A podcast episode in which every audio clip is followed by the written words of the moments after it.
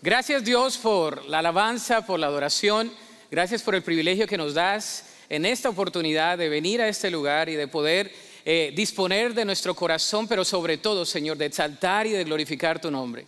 Te damos gracias porque lo hemos hecho con una actitud de devoción pero también ahora, Señor, dedicamos este tiempo en la exposición de tu palabra. Pedimos que tu Espíritu Santo sea el alimento a través del cual la revelación de tu palabra llegue a lo más profundo y cause aquello que solamente tú puedes causar, que es la transformación de nuestra alma, de nuestro ser y de nuestro accionar. Te damos gracias por tu presencia y gracias por hablarnos una vez más el día de hoy en Cristo Jesús. Amén y amén. Tome su lugar.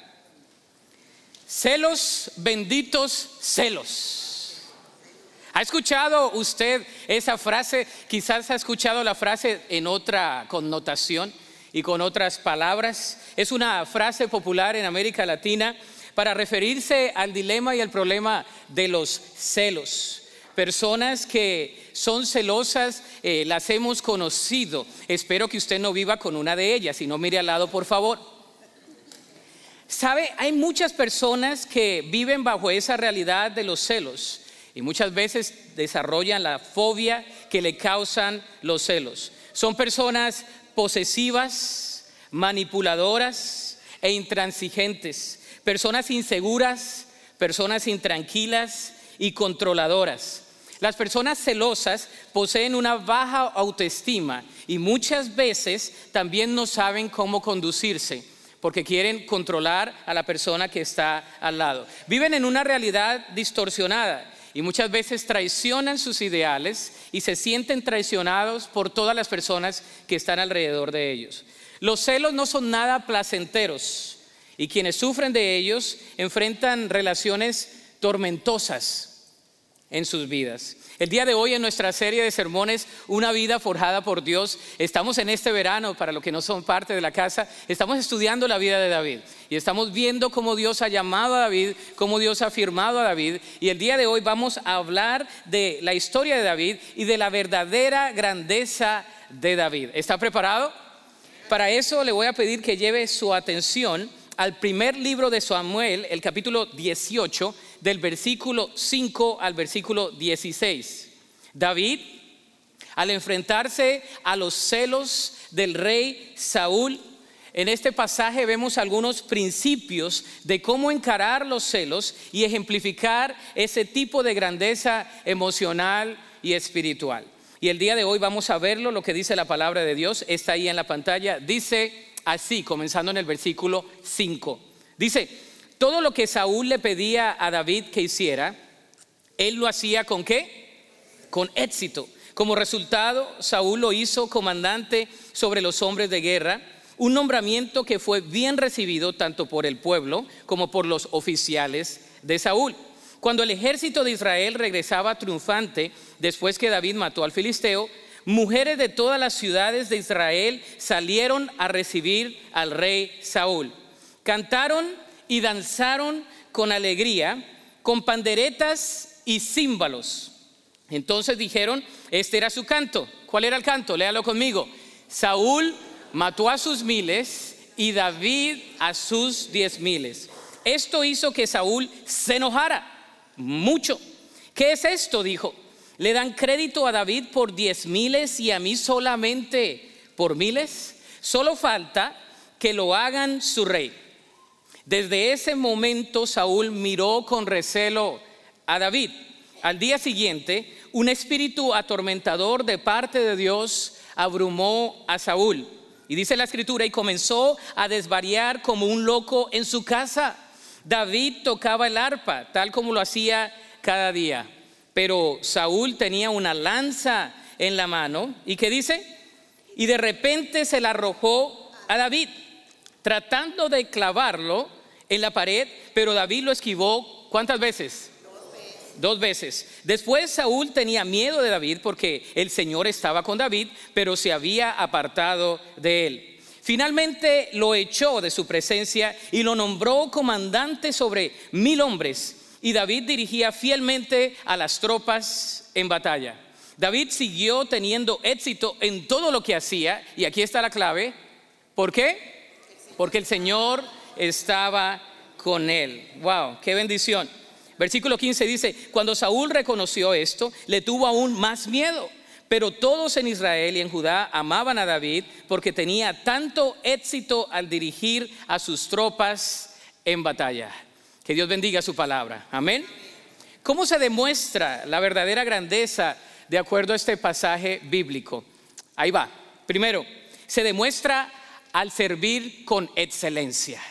David fue un hombre de Dios que sirvió con excelencia. En el versículo 5 nos dice que todo lo que el rey Saúl le pedía a David, él lo hacía. ¿Y lo hacía con qué? Con éxito. El fiel compromiso de David hacia Dios resultó en prosperidad para su vida. La palabra en el hebreo aquí se traduce éxito, pero tiene la connotación de prosperidad, de bienestar y de una vida de abundancia en plenitud. No es un tipo de abundancia mala vida, sino un principio de abundancia que viene de una relación íntima con Dios. David conocía a su papá Dios. David entendía el propósito de Dios para su tiempo y para su generación. David había comprendido cuál era su rol. Y en ese preciso instante, todo lo que le pedía a Saúl, aunque ya había sido ungido por Dios, en esos momentos, David, ¿qué hacía? Servía con excelencia con un corazón excelente al Señor. Y eso nos habla de la diligencia. Dios desea que seamos diligentes. La diligencia y el servicio fiel de David hizo que Saúl lo hiciera comandante de guerra. Lo puso a cargo de un escuadrón. Esto nos habla de la popularidad de este joven. ¿Se acuerda la semana pasada? Vimos el episodio de David y Goliat. Vimos cómo Dios eh, majestuosamente, cómo Dios ejemplificó el amor suyo hacia un pueblo y hacia la visión que tenía ese pueblo, usando a un pequeño pastor para derrocar, para derribar a este gran gigante llamado Goliat. David regresa a hacer lo que el Señor le había llamado a hacer. David regresa a, a, servir a su padre y después lo llama Saúl, ¿se acuerda? Y él estaba tocando para Saúl y tocando el arpa para que cuando él tuviera esos sueños horribles, él, el Espíritu de Dios, ¿verdad? Que había salido de, Saúl y el Espíritu de Dios que había sido impuesto en ese rol de David, nos muestra la relación con Dios de David y la falta de relación con Dios que tenía Saúl. Y en esos momentos nos damos cuenta que David regresa a servir no ahora como un gran eh, rey, sino como un militar. Él va puesto a su asignación. Él es fiel al Señor, Él es fiel de corazón y por eso tiene ese corazón conforme al corazón de Dios. ¿Qué tan diligente eres con los asuntos que te ha encomendado el Señor? Esa es la pregunta. ¿Lo haces con diligencia? ¿Lo haces con prontitud de corazón? Aunque sea pequeño, le sirves al Señor. Porque David no se llenó de orgullo, al contrario, nos muestra la historia bíblica que él lo hizo con su corazón entregado al Señor. La diligencia, el favor de Dios también lo vemos. Dice la escritura que el favor de Dios estaba con David. Él era bien visto por los demás oficiales. Cabe de notar que el favor de Dios sobre David fue sobre no solamente él, sino sobre los militares y sobre las mujeres. ¿Se imagina el coro que le dio la bienvenida a David y a Saúl? Las hermanas cantando, ¿verdad? Exaltando la proeza que Dios hizo a través de David y en esos momentos ellas eh, afirman el propósito de Dios para este joven que Dios había llamado. Ellas comienzan a decir que David había matado a diez mil y Saúl nada más a mil. ¿Se imagina? Y, entonces Saúl comenzó a gestionar en su corazón los celos. Dice que desde ese momento comenzó a mirar mal a David, comenzó a mirarlo de otra manera. ¿Cómo más se demuestra la grandeza de David? Se demuestra al resistir los celos. Versículo 6 al versículo 9 nos habla de eso. Dice que cuando regresaba triunfante después de que David mató al filisteo, mujeres de todas las ciudades de Israel, como lo mencionábamos, salieron para recibir al rey Saúl. Cantaron y danzaron. Era una fiesta de celebración. Cuando el pueblo ganaba una victoria, había fiesta, había celebración. ¿A cuánto les gustan las fiestas? ¿A cuánto les gustan las comidas? Amén. Algunos ya están pensando en qué van a comer después. ¿verdad? El, el pueblo de Israel estaba lleno de fiestas. Y cuando ganaba alguna batalla, llegaban allí y entonces había danza, había canto. Y en esos momentos yo creo que Saúl, como ya no tenía el Espíritu de Dios en él, ya él se había apartado de Dios, ya no tenía comunión con Dios, su corazón estaba en el lugar incorrecto. Cuando entra, no se da cuenta que no están alabando a David, están alabando a Dios, lo que Dios hizo a través de David. Y en esos momentos el corazón de Saúl siente celos y el corazón de David no siente celos. El corazón de David dice, lo he hecho porque Dios me ha llamado hacerlo. Lo he hecho porque Dios está conmigo. David en ningún momento se exalta, sino que se humilla porque el que se humilla será enaltecido y el que se exalta será humillado, dice la palabra de Dios. Ya, ya estoy agarrando. Saúl no supo diferenciar entre lo que era el favor de Dios y lo que eran los celos. Cuando una persona tiene el favor de Dios, la, la gente lo ve alrededor. La gente dice, ¿qué tiene esa persona? El favor de Dios está con él. ¿Qué tiene esa persona? El, Espíritu Santo de Dios está obrando en él o en ella. Esa persona verdaderamente recibe ese favor de Dios, el respaldo de la gente. La gente estaba admirando más a David que a Saúl porque el respaldo de Dios se muestra a través de la gente cuando tú estás sirviendo con un corazón contrito y humillado. La gente dice, veo a Dios en ti. Veo que Dios te ha llamado a eso. Dios te ha llamado a enseñar. Dios te ha llamado a, animar a otros. Dios te ha llamado a, proclamar su grandeza. Dios te ha llamado a tocar ese instrumento. Dios te ha llamado a interceder. Dios te ha llamado a este ministerio o al trabajo donde estás, porque no hay sagrado ni secular. Para el creyente todo es sagrado. Estamos llamados por Dios. El respaldo de la gente y el contraste es los celos del rey Saúl. El problema con Saúl fue querer más popularidad que David. Ese fue el inicio de su declive como líder. Los celos comenzaron a consumirlo y a dañarle como líder. Y yo te hago la pregunta, y no creo que ninguno de nosotros no haya pasado por ninguna escena de celos. Cuando Dios bendice a alguien más, no solamente estamos hablando de una relación de pareja, porque lo primero que pensamos es que celosa es o que celoso es. No, estamos hablando del corazón nuestro. Cuando vemos que Dios está haciendo algo con otra persona, con otra familia, con otro ministerio, podemos reconocer que Dios está obrando, podemos reconocer y afirmar que Dios está glorificándose a sí mismo a través de otra persona, o tenemos problemas de decir eso. Porque si tenemos problemas, hay un problema de corazón. Hay personas que tienen un corazón duro un corazón que no recibe la palabra de Dios, un corazón que no admite que Dios puede usar a otra persona quizá menos preparada, quizá de otro trasfondo, porque Dios obra en corazones dispuestos. Dios lo hizo con David. El apóstol Pablo exhorta a la iglesia en Corinto porque tenía personas celosas y los categoriza como carnales. Es decir, una persona celosa es una persona controlada por su carne. Primera a los Corintios 3:3 dice lo siguiente, porque todavía están bajo el control de su naturaleza pecaminosa. Tienen celos unos que de otros y se pelean entre sí. ¿Acaso no demuestra que los controla su naturaleza pecaminosa? ¿No viven como la gente del mundo?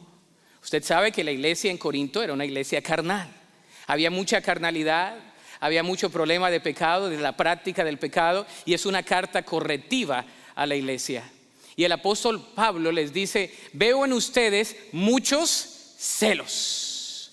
Veo en ustedes que tienen celos los unos de los otros. Qué horrible es eso. ¿Acaso demuestra que los controla en otra instancia el espíritu o la carne? Una persona que se deja controlar de los celos es una persona que se deja controlar por su carne. Ya nadie dijo amén, ¿verdad? Como ya me estoy metiendo así como la cocina, como que ya, como que ya, va menguando la mente. Claro, una persona que es celosa es una persona que no se deja controlar por el Espíritu Santo de Dios. Una persona que reconoce que el Señor está orando en ella, deja que el Espíritu Santo controle esos celos y crucificamos esos sentimientos, esas emociones y nuestra voluntad que compone el alma a la cruz de Cristo todos los días, crucificando nuestros celos. Podemos reconocer que Dios obra en otras personas. Podemos reconocer que la otra persona que está al lado nuestro no es una persona que yo le tengo que tener celos o que tengo que yo exponer celos por esa persona. Porque Dios puede estar obrando en el corazón de otros, pero ¿está obrando en tu corazón? Mira si tu corazón tiene algún tipo de celos. Proverbios 27:4 dice, el enojo es cruel, léalo conmigo. El enojo es cruel y la ira es como una inundación. Pero los celos son aún más peligrosos. Hermano, si usted se enoja, es cruel. Si usted es iracundo, es como una inundación. Pero si usted tiene celos, es más peligroso que una inundación y que la crueldad que produce el enojo. Lo dice el libro de los Proverbios, inspirado por Dios, está allí para usted y para mí. Una persona celosa no vive tranquila. Los celos enferman y no dejan que una persona ni reciba la revelación de la palabra de Dios, ni viva en libertad. ¿Cómo manejas tus celos en la vida diaria? ¿Ves que Dios hace algo con otra persona y tú dices, no, es porque está mal? No, no, no, anda mal, anda mal, anda mal. No, reconoce lo que Dios está haciendo. Amén. La persona que nadie daba un centavo y que de repente Dios lo levanta, como David, que Dios lo levanta en medio de sus hermanos y que hasta su propio padre le dice, sí, yo tengo un hijito, está ya cuidando las ovejitas. Y entonces el profeta le dice, llámalo, porque no nos vamos a sentar hasta que él venga. Eso es un problema de corazón. ¿Cómo estamos con aquello de los celos? Los celos enferman y no dejan vivir en libertad a las personas. No los dejan vivir. No solamente con tus relaciones interpersonales, sino con lo que Dios le permite hacer o realizar a otras personas. Qué bueno reconocer la obra de Dios en otros. A mí me fascina ver la obra de Dios en otras personas y afirmarles y decirles, yo veo el, poder de Dios en ti. Gracias por dejarte usar por Cristo. Amén.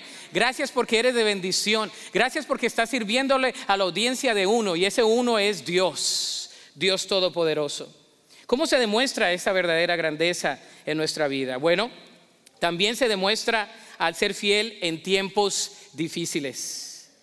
El versículo 10 al versículo 12 dice, al siguiente día, un espíritu atormentador de parte de Dios abrumó a quién? A Saúl y comenzó a desvariar como un loco en su casa.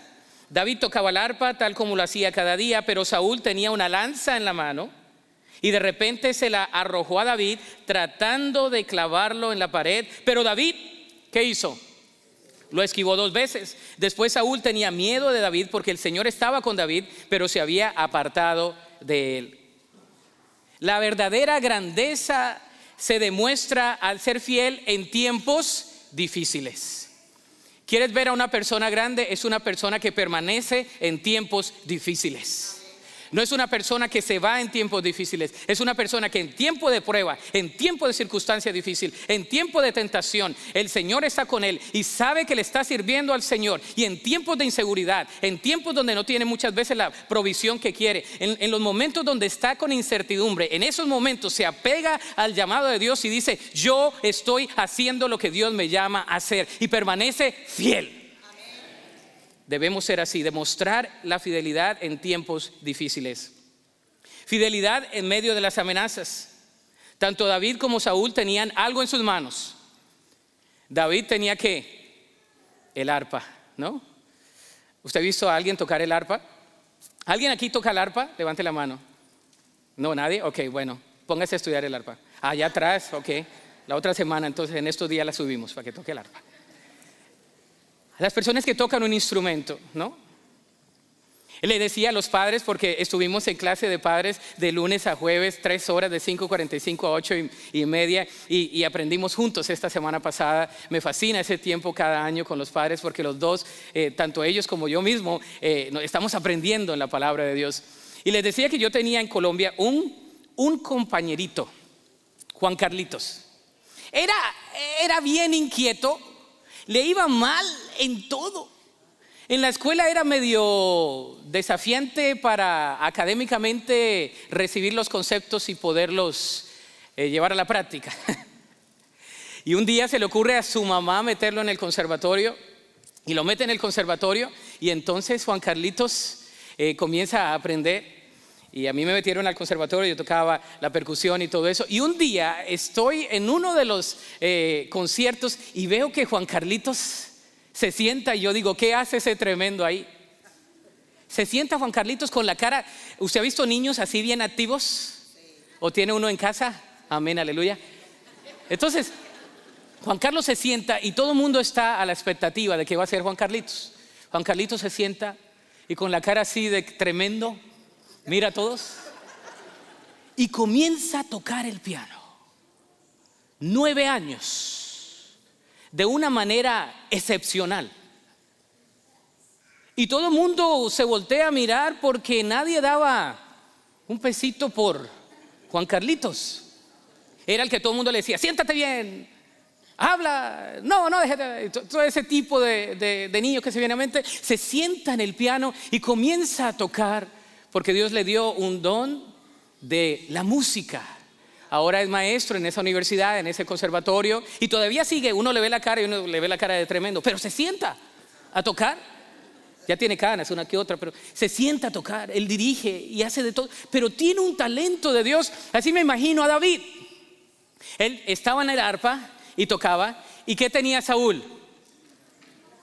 Tenía una lanza. Los dos tenían algo en sus manos. ¿Qué te ha dado Dios en tus manos? Es una muestra de que el Espíritu de Dios estaba sobre él. Y la palabra de Dios nos habla explícitamente de eso. La palabra de Dios nos dice que el Espíritu de Dios estaba con quién. ¿Con quién? Con David. El Espíritu de Dios estaba con David. Y muchas veces, hermanos, lo que debemos buscar es que Dios esté con nosotros. ¿Estamos en la presencia de Dios o no? También debemos tener humildad al esquivar la muerte. David esquivó la muerte, dice la escritura, dos veces. No se enfrentó y tomó ventaja de que el rey estaba un poco descontrolado. Nos dice que el rey Saúl tenía fobia. Y si vas al original, nos da la palabra como que si tuviera problemas de personalidad múltiple. Es decir, una persona medio loca. David, eh, Saúl ya estaba medio loquito, literalmente. No estaba razonando bien. El Espíritu de Dios no estaba con él. y, tenía celos en su corazón y vio a la persona que estaba al lado de él como su oponente. Le dio celos y en esos momentos quiso matarlo. ¿Y qué hizo David? ¿Se defendió? Ahora, yo quiero que usted piense, David había acabado de matar. ¿A quién? A Goliat. David lo había matado, era lúcido David, tenía todo para poderlo matar. David ya era ungido por Dios para ser el rey, pero no usurpó de esa situación, no usó ese momento para decir, de aquí soy, ya me posesiono como rey. David qué hizo? Tocó el arpa y entonces venía, venía Saúl, le tira la lanza y David lo esquiva una vez. ¿Qué hace David en la próxima? Lo esquiva otra vez. Varón, si usted le tiran una lanza, no sé si usted le han tirado una lanza, pero si usted le tiran una lanza, usted se pasa de lanza. Claro que sí, usted se va a defender. ¿Qué hizo David? David no se defendió. David sabía que él era un siervo de Dios. David sabía que no era su tiempo de tocar al siervo de Dios. David sabía que él no era Goliat, que Dios no le había llamado a derrocar a Saúl. Él había derrocado por la gracia de Dios a Goliat. Y David sabía que el Espíritu de Dios estaba con él. David sabía que estaba tocando para que el Espíritu ministrase a Saúl. Y aún así, aunque tuvo la oportunidad de desquitarse, no lo hizo. ¿Nos desquitamos nosotros carnalmente? El que me la hace, pues me la paga y doble o triple, hermano. Gloria a Dios. Que el Señor esté conmigo y me dé de su gracia y de su favor, de su misericordia y de su bondad. Tergiversamos los versículos. No, en serio. Y le decimos al Señor, dame la oportunidad para darle una lección a tu siervo. ¿Qué es eso? Dame la manera de cómo yo puedo. No, no, no, no, no. Ubícate, agarra una brújula y ubícate. Haz lo que Dios te ha llamado a hacer como David. Hagamos lo que Dios nos llama a hacer como David. David estaba fiel tocando su arpa y aunque fue atacado, aunque estuvo su vida al borde de la muerte, David sabía que Dios estaba con él. Y cuando Dios está con nosotros, ¿quién contra nosotros? Amén. Si Dios está contigo, Dios mismo te defiende. Amén. Dios es el que levanta tu cabeza. Dios es el que va a vindicar la situación. Y más adelante nos damos cuenta. ¿Es tu corazón humilde? Si tú dices que eres humilde, no eres humilde. Hay personas que dicen, yo soy muy humilde, pastor. No eres humilde. Las personas humildes, las otras personas, son las que dicen que son humildes. El que dice ser humilde no lo es. Se pavonea, ¿no? ¿Ha visto un pavo real? De ahí viene el dicho, pavonearse. Qué bonitos son los pavos reales, ¿no? ¿A, a quienes les gustan los pavos reales? Están hermosos, ¿no? Y hasta queremos una plumita para llevárnosla y acordarnos del pavo real que vimos. Una vez estamos en un zoológico y tienen los anuncios, no agarres nada. Y vemos que está una persona y le hace así al pavito. Dice, llévatela, mijo, para que te recuerde la belleza de la naturaleza. Y al frente el anuncio, ¿no? No maltrates a los animales. Mis hermanos, muchas veces no tenemos humildad. David esquivó la muerte porque le servía al Señor. David podía matar a Saúl en ese preciso instante. David podía, mató a Goliat, no lo podía matar a Saúl, ya estaba loquito. Yo creo que ni siquiera, hasta con la misma lanza, ¿no? de regreso, lo mato y ya, se acaba el problema. Pero no, Dios tenía un propósito. Sencillez y respaldo de Dios. Dios usa a David y a Saúl. En los dos, en los dos Dios se manifestó. Sin embargo, en estos momentos Dios estaba sobre David. Es tanto la envidia, era tanta la envidia que Saúl tenía, que le mandó fuera del palacio. ¿Eres sencillo de corazón? ¿Has experimentado el respaldo de Dios en los momentos críticos de tu vida? Y usualmente la matemática divina es diferente, ¿no? El que se crea firme, que no caiga. El que es débil es fuerte.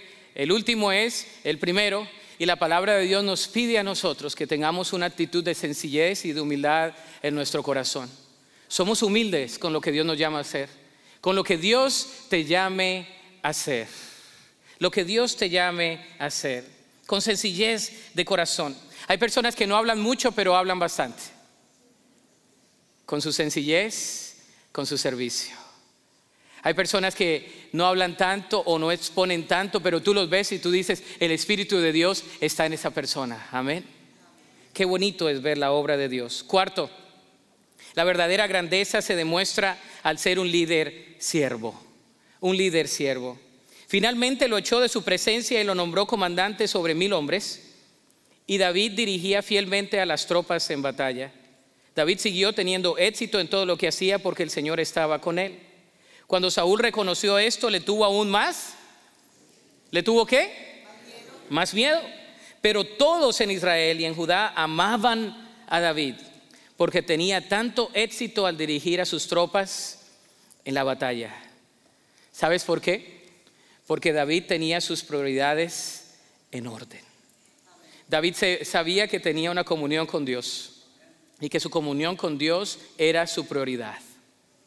Y si Dios no le decía que levantase su mano en contra del siervo, que no lo iba a hacer, él no lo iba a hacer.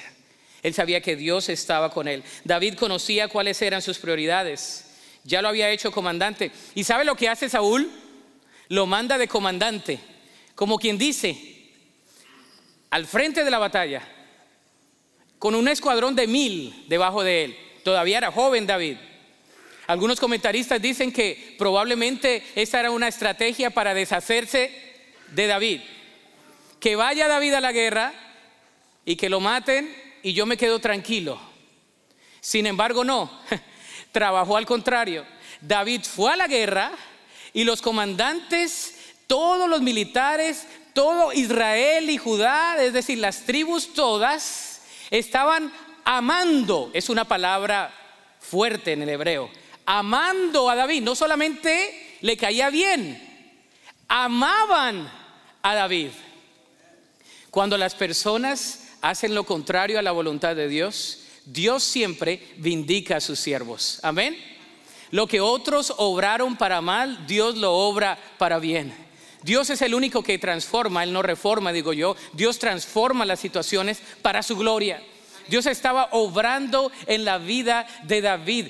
el pueblo veía eso, los militares veían eso, las mujeres veían eso. Había alabanza a Dios a través de la vida de David porque David era un siervo de Dios. Él tenía sus prioridades en orden. David aprendió el principio de ser un líder siervo. Él lideraba con su ejemplo y ganaba autoridad a través de su relación íntima con Dios. ¿De dónde proviene tu éxito? ¿Proviene de, de lo que tú piensas que tienes de preparación o provienes de la autoridad que Dios te ha dado? Proviene del Espíritu Santo de Dios en ti. ¿De dónde proviene la autoridad tuya en tu servicio? Él tenía las prioridades en orden. Amén. Él no dijo, yo ahora soy el rey, yo ahora soy ungido de Dios. Él no se puso al frente de la batalla y dijo, todos ustedes, los miles, no solamente son ustedes los miles, sino que yo voy a ser el rey de ustedes. Así que vengan, lústrenme los zapatos y sigamos adelante. No, David ¿qué hizo? Sirvió con todo su corazón, con excelencia.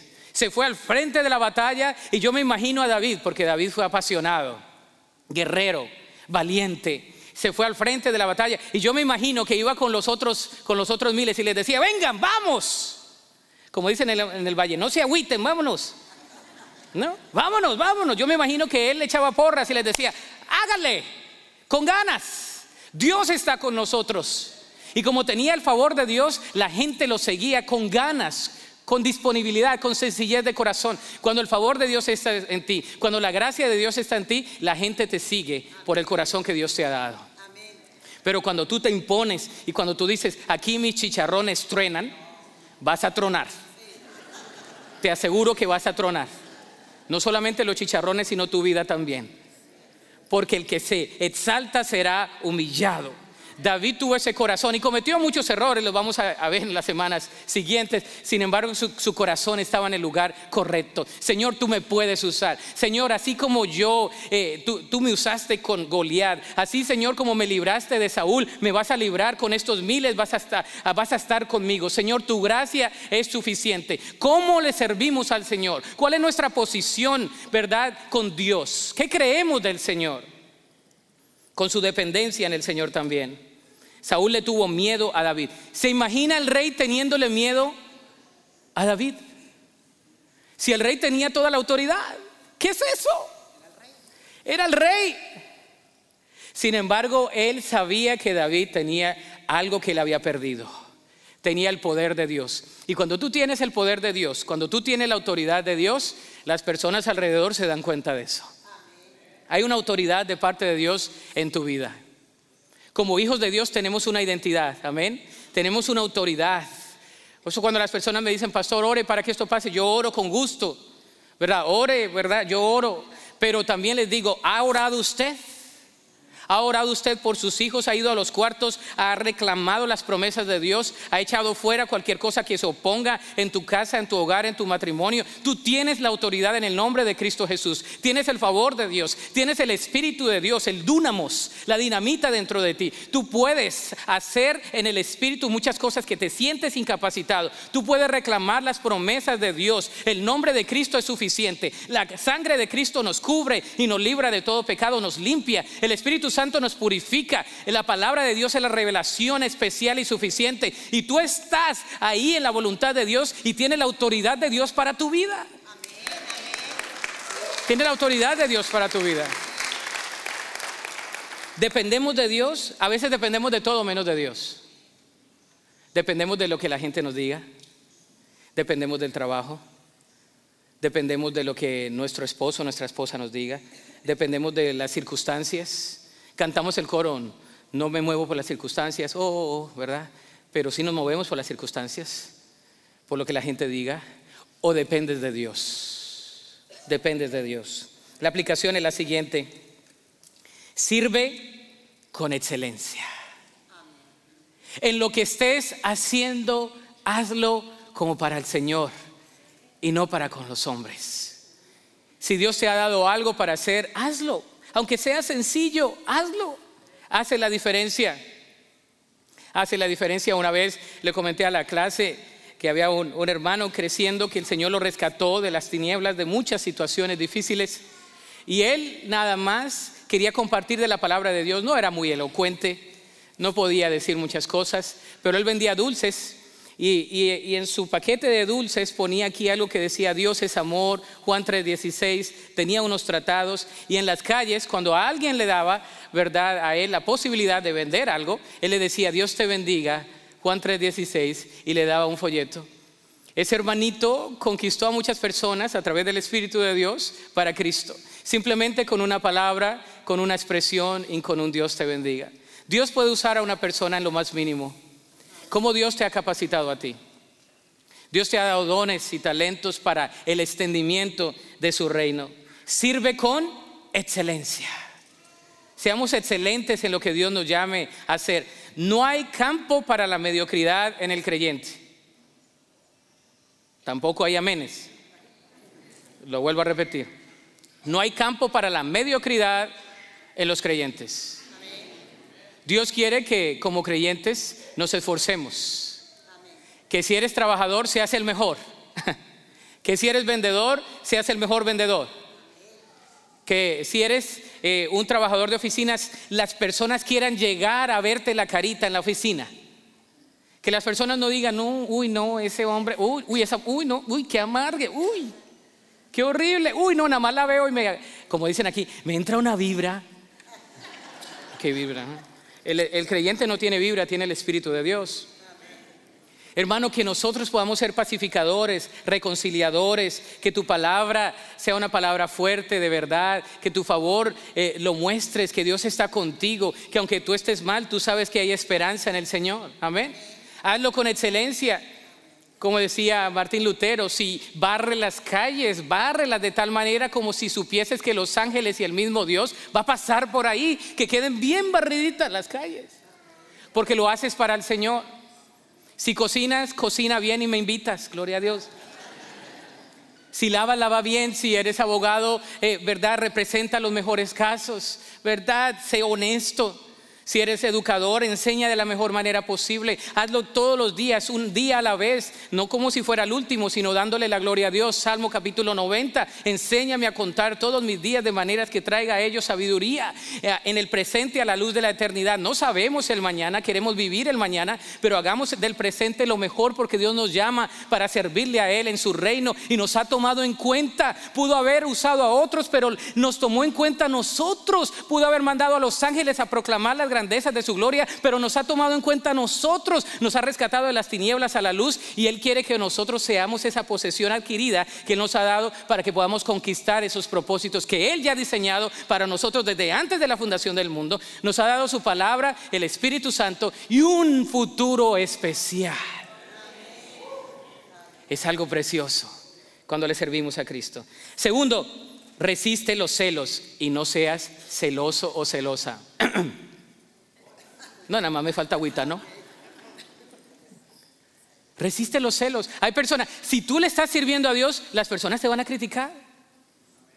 Las personas van a decir, ay no, pero otro lo va a hacer mejor. Pues ni modo, que lo, otro lo haga mejor, pero Dios me ha llamado a mí. Y punto. No te pongas al tú por tú. No vemos a David estar teniendo un diálogo con el arpa y agarrar el arpa y pegarle a Saúl. Nada.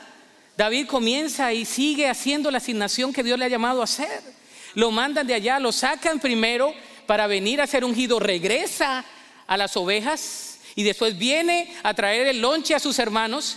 Y cuando trae el lonche a sus hermanos se da cuenta del, grande, ¿verdad? Del gigante que está en medio de, de los dos montes, los filisteos y los israelitas.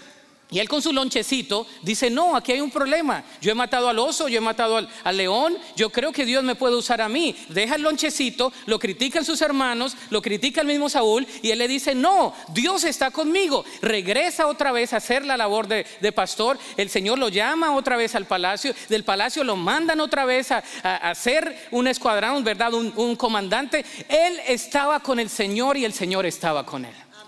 Lo que tú estés haciendo hazlo para la gloria de Dios. Resiste los celos y no seas celoso. Tercero, mantente fiel en tiempos difíciles. El hermano se lo tomó en serio, gracias hermano. Pero sí se la...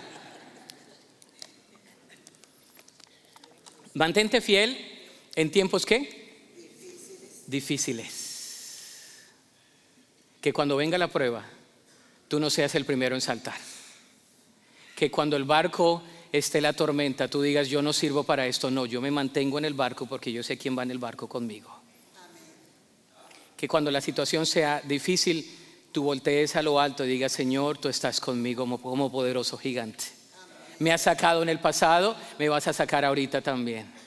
Señor, tú eres mi fuerza, tú eres mi escudo, tú eres mi ayuda. David compuso sus salmos en toda circunstancia en su vida. Mantente fiel en tiempos difíciles. Querido, querida, yo sé que tienes tiempos difíciles. Yo sé que algunos de ustedes están enfermos, están con pruebas emocionales, físicas, espirituales, financieras, de muchas índoles. Pero Dios nos habla una vez más, nos recuerda en su palabra mantenernos fieles en tiempos difíciles. Cuarto, sirve con humildad. Sirve con humildad. Usted sabe mi dicho, el que no sirve, no sirve. Punto. Porque el que no sirve para vivir, no sirve para verdaderamente estar en una comunión con Dios. La manera como nosotros encontramos el propósito de nuestra vida es sirviendo al Señor. Hagámoslo con una actitud de humildad, de agradecimiento al Señor. Y depende de Cristo a cada momento. Depende de Cristo a cada momento en tu vida que si no tienes fuerzas, Él te da las fuerzas. Que si no tienes sabiduría, dice la palabra de Dios que vengamos a Él y Él nos la da, nos la proporciona abundantemente y sin reproche alguno. ¿Está alguno enfermo entre vosotros? Clame, vaya, llame a los ancianos del enfermo, eh, de la iglesia y la oración eficaz del justo sanará al enfermo. La palabra de Dios dice, clama a los justos y Jehová oye y les libra de qué? De todas sus angustias. ¿A quién iré, oh Dios, si tú tienes palabras de vida eterna. Ponte sobre tus pies en esta tarde.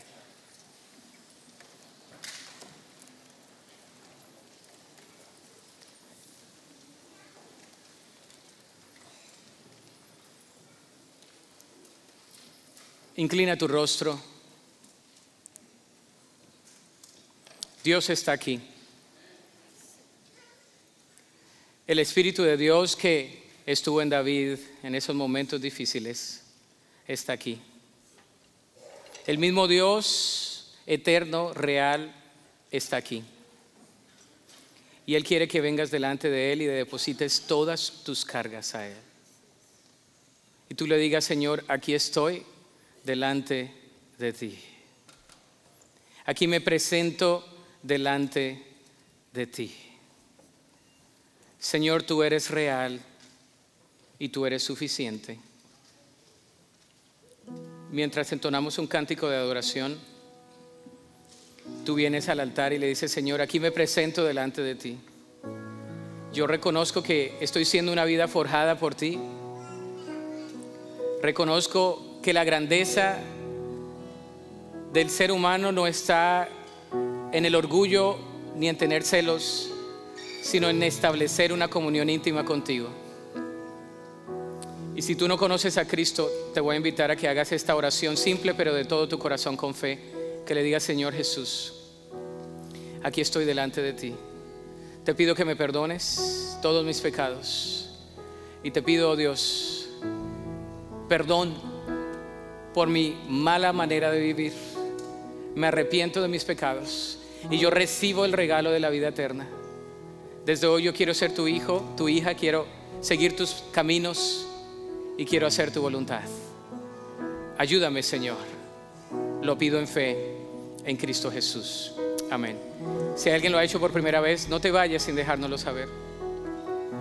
Pero la otra invitación es para todos nosotros que estamos como David en el campo de batalla, en el cuarto con Saúl, siendo atacados, esquivando aquellos que pensamos que muchas veces podemos estar derrotados, derribados, pero no destruidos, como dice el apóstol. Ven a Cristo, el altar está abierto. Dile, Señor, aquí estoy. Me presento delante de ti y yo sé que tú estás aquí. Ven a Cristo. Ven a Cristo Jesús.